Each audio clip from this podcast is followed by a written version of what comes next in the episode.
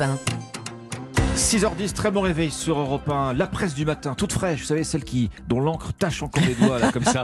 Oui. Elle passe à les moulinettes de notre pressing, Ombline. On est trois à se tâcher les doigts hein, le matin, hein, à faire le tour des, des journaux, vous le savez. Ça fait du bien. Car oui, c'est vrai, car avec nous, Dimitri Vernet. Dimitri, vous nous parlez de quoi? Bon, vous avez suivi le match des Bleus hier, Omblin Alexandre Un Alors, petit de- bout. à la de radio loin. sur Europe 1 De loin, l'appel, l'appel du lit, vous savez, euh, était plus fort. Bon, vous l'avez peut-être entendu alors. Le match Voilà. n'a pas duré 90, mais 103 minutes causées par le temps additionnel. 6 minutes de temps additionnel. minutes de temps additionnel. Ça devient même, hein. du délire à Eh Lionel. oui, C'est pour ceux qui ne le savent pas, le temps additionnel, c'est tout simplement ben, le temps ajouté par l'arbitre dans un match afin de compenser en fait toutes les secondes perdues entre les changements, blessures, célébrations de joueurs. Mm. Et donc, hier pour nos Bleus, on a eu le droit à 13 minutes de jeu en plus en tout, ce qui est quand même bien, bien, bien supérieur à la moyenne. Et ce n'est pas un cas isolé, hein, puisque depuis le début de cette Coupe du Monde, en seulement 8 matchs, ce sont pas moins de 121 minutes supplémentaires qui ont été accordées par les arbitres, soit en fait deux fois plus que lors du dernier mondial en Oui. 2018. Mais alors comment l'expliquer? Oui. pourquoi les matchs de la Coupe du Monde au Qatar sont-ils si longs? Eh bien, les éléments de réponse se trouvent dans le Huffington Post ce matin, nous relayant les propos du président de la commission des arbitres de la FIFA qui avait annoncé jeudi qu'il serait très attentif au temps de jeu, puisque oui, c'est vrai que comme je vous le disais, entre les interventions de la vidéo euh, surveillance, enfin la vidéo de l'arbitrage, La VAR. La VAR, exactement, les célébrations de joueurs, etc., eh bien, le temps addition- additionnel n'était plus vraiment réaliste. Il y avait beaucoup de minutes de perdu. Sauf que maintenant, c'est terminé. Les arbitres décomptent tous les temps morts pour les ajouter à la fin. Comme ça, eh bien, si vous êtes mauvais perdant, eh bien, il n'y a Ah. plus d'excuses. d'excuses. Excuse, ouais. Bon, vous vous doutez bien que ça fait beaucoup réagir, positivement comme négativement, puisque bah oui, les supporters sont ravis, il y a plus de, plus de temps devant, devant, devant les matchs. Par contre, du côté des équipes et des joueurs, bah, c'est vrai que ça passe un petit peu moins, car jouer plus longtemps dans une saison déjà bien bien remplie, bah oui, ça forcément, ça fait un petit peu couac. Surtout que eh bien, cette Coupe du Monde, elle est particulière, elle est en Mm. plein milieu de saison, et les joueurs vont donc devoir terminer leur saison ensuite avec leur club. Donc pourquoi les matchs de la Coupe du Monde au Qatar sont-ils si longs? C'est à dire dans le Huffington Post ce matin. Plus de spectacle ou plus de fatigue, euh, ça dépend duquel, de quel côté de l'écran on on est. Ouais. Exactement. Après, vous ajoutez 10 minutes euh, par 10 minutes, par 10 minutes, par 10 minutes. Ouais, à la fin de la saison, ça fait beaucoup.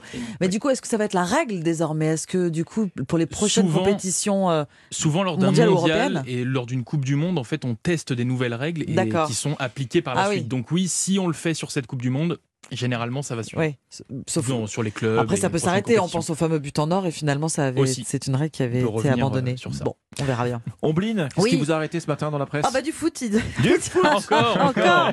Alors du foot, mais pas que. Pendant un mois, on va effectivement vivre au rythme de cette Coupe du Monde, hein, et euh, les publicitaires se sont logiquement jetés à bras raccourcis sur l'événement pour signer des campagnes qui rivalisent d'ingéniosité. Mention spéciale pour une grande marque de luxe française. Depuis samedi dernier, vous avez peut-être vu cette très belle photo dans les journaux. Personnellement, je me suis arrêtée ce week-end dessus plusieurs minutes pour la regarder, la scruter. emmenez, ouais. Ombline. Et c'est le, le quotidien euh, Le Figaro qui s'est arrêté sur cette photo, sur laquelle on voit Lionel Messi et Cristiano Ronaldo. Ils s'affrontent.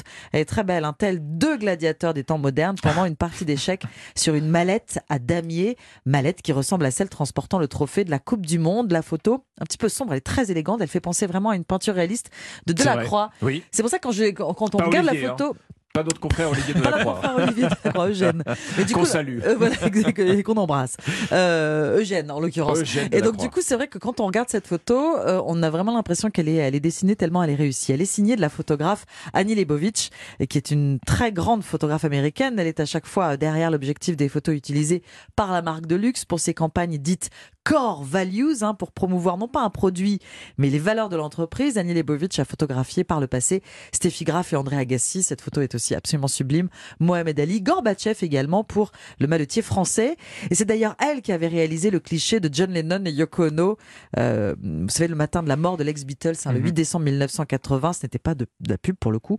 On voit John Lennon nu de profil qui enlace Yoko Ono, euh, elle habillée. La photo a fait la une du magazine Rolling Stone un mois et demi euh, plus tard, à la fin du mois de janvier 1981.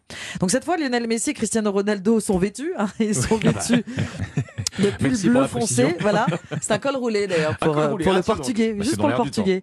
Euh, dès la publication de la photo, des experts des échecs ont analysé la position des pièces. Alors, il s'agit d'une reproduction d'une partie opposant Magnus Carlsen et Hikaru Nakamura. C'était en 2007, cette partie d'échecs qui s'est terminée par d'ailleurs un, un nul. Rien n'est laissé au hasard, vous l'avez compris, et ça paye cette pub avec comme slogan la victoire, un état d'esprit est aujourd'hui la photo la plus likée de l'histoire d'Instagram. Ça fait juste, Ah oui, d'accord. ça fait seulement 4 jours hein, qu'elle qu'elle est disponible disponible sur le réseau social, devenue extrêmement virale. Elle a dépassé les 74 millions de likes. C'est un Ah oui, record. ouais. Explosé en plus, Oui, je pense. oui, oui. et on l'a probablement euh, depuis bien dépassé Ah oui, ces- oui, oui. Ce, ce- ce score.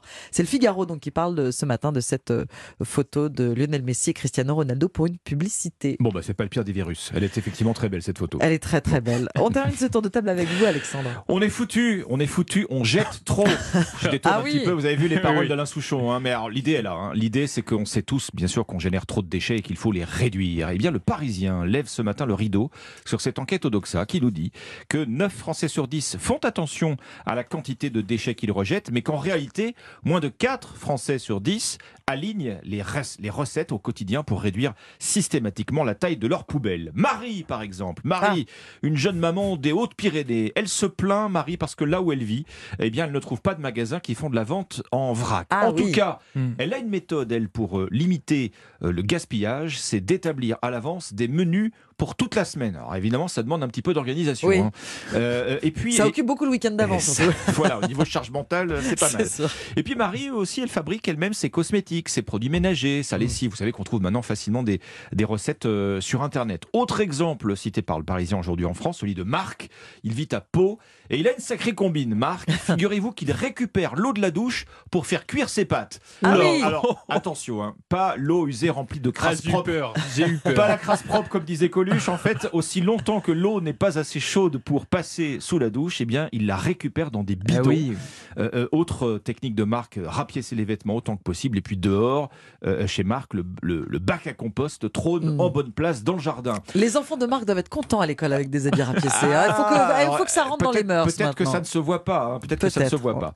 Euh, dernier exemple, celui de Matisse, qui lui est étudiant en droit à Lille. Alors lui, Matisse, il emmène partout avec lui sa popote. Vous savez, comme les militaires. Ah bah oui, sa ah oui. Gourde, ses couverts en métal, son sac en tissu pour les courses. Il évite autant que possible d'ailleurs les emballages, même dit-il s'ils sont recyclables, même s'ils sont biodégradables, parce que le meilleur déchet, philosophe Matisse, Mm. eh ben c'est celui qu'on ne produit pas. Exactement. On peut par exemple euh, se rendre chez son fromager ou chez son boucher avec sa propre boîte, Mmh. ce qui fait qu'il ne mettra pas le- les aliments dans du Pareil papier. chez le boulanger avec son, avec son sac. Et voilà. Ah, ça se demande un peu d'anticipation quand même. hein. Exactement, c'est vrai. Mais bon, ça veut dire qu'on n'achète plus de fromage sur un coup de tête. Euh, Ou alors vous, le prenez- vous le prenez- vous le prenez à la main. Vous prenez- tout est une question de nourriture à chaque fois dans le pressing. hein. Vrai. Tout le temps. Merci beaucoup Alexandre, merci Dimitri. C'était donc le pressing. Ça recommencera demain et on se retrouve dans un instant avec la partition.